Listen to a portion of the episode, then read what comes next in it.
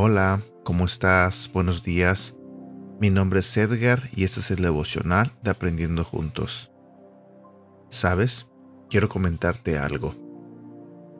El día de ayer eh, me enteré que un país, Rusia, estaba atacando a otro país, Ucrania, en una guerra.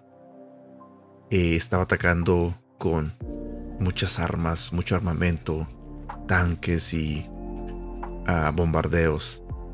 Y no sé por qué, pero eso me dio tristeza. Porque sé que eso significa dolor y sufrimiento. Yo no sé mucho de política. Yo no entiendo realmente eh, qué es lo que están peleando. Ah, pero se me hace muy triste que en el mundo pasen esas cosas. Mucha gente está sufriendo y no sé cuánto durará esta guerra que apenas comienza.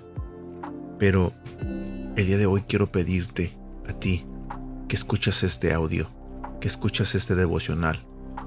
Quiero pedirte oración por ese país.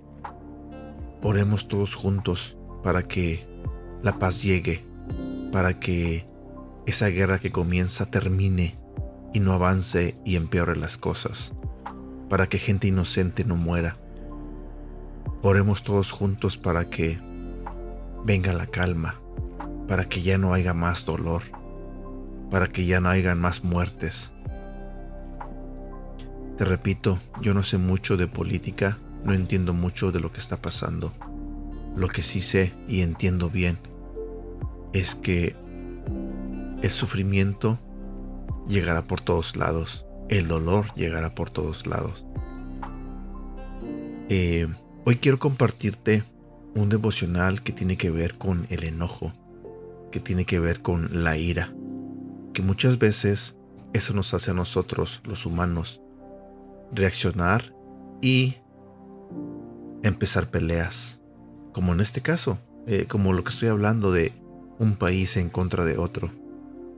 A veces eh, los presidentes se dejan llevar por un enojo o una ira y atacan a otro país, se dejan guiar por ese mal sentimiento y atacan a un país y arman guerras. Y eso sucede con nosotros también. A veces nosotros en nuestra vida diaria nos enojamos por la razón que tú quieras. Nos enojamos y esa ira que sentimos nos hace reaccionar y queremos destruir, queremos hacer daño. Muchas veces lo logramos, muchas veces dañamos, lastimamos a personas que a veces ni siquiera tienen la culpa. Y de eso quiero hablarte el día de hoy, sobre la ira, sobre lo que puedes o no puedes hacer con eso, con la ira. El día de hoy el tema se titula Lento para la ira. Si vamos a la Biblia, en el libro de Jonás, capítulo 4, versículo 2, nos dice, Entonces le reclamó al Señor, Sabía que tú eres un Dios misericordioso y compasivo, lento para enojarte y lleno de amor inagotable. Lento para enojarse. ¿Conoces a alguien así? Es un don raro de encontrar. A la mayoría se nos suben los humos fácilmente lo sentimos desde que empezamos a tensar la quijada y los puños. Sentimos que empieza a arder el rostro. Y por lo general, no tarda mucho en explotar el volcán de la voz alzada, los gritos, los reclamos y hasta los golpes. Algunos reprimen esa emoción, pero acaban con úlceras, pues es un fuego que los come por dentro. Jonás conocía la gran paciencia o aguante de Dios, a lo largo de los siglos con su pueblo rebelde. Lo curioso es que se queja de las características admirables de Dios, incluyendo su lentitud para airarse, porque, a fin de cuentas, hasta le da una segunda oportunidad a la pagana ciudad de Nínive. La ira de Dios es justa, a diferencia de la nuestra, y aún así, Él toma su tiempo para llevarlas a sus últimas consecuencias. Habrás escuchado varios consejos para controlar el enojo, como contar hasta 10 antes de hablar o actuar. Por lo menos te da tiempo de pensar un poco para que las emociones no te ganen tan fácilmente.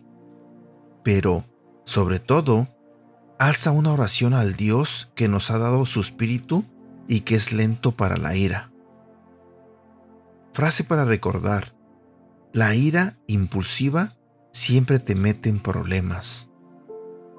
Y bueno, aquí llego yo a la parte final de este devocional, no sin antes recordarte y volverte a pedir que oremos, oremos todos juntos para que esta guerra termine, para que esta guerra no avance más.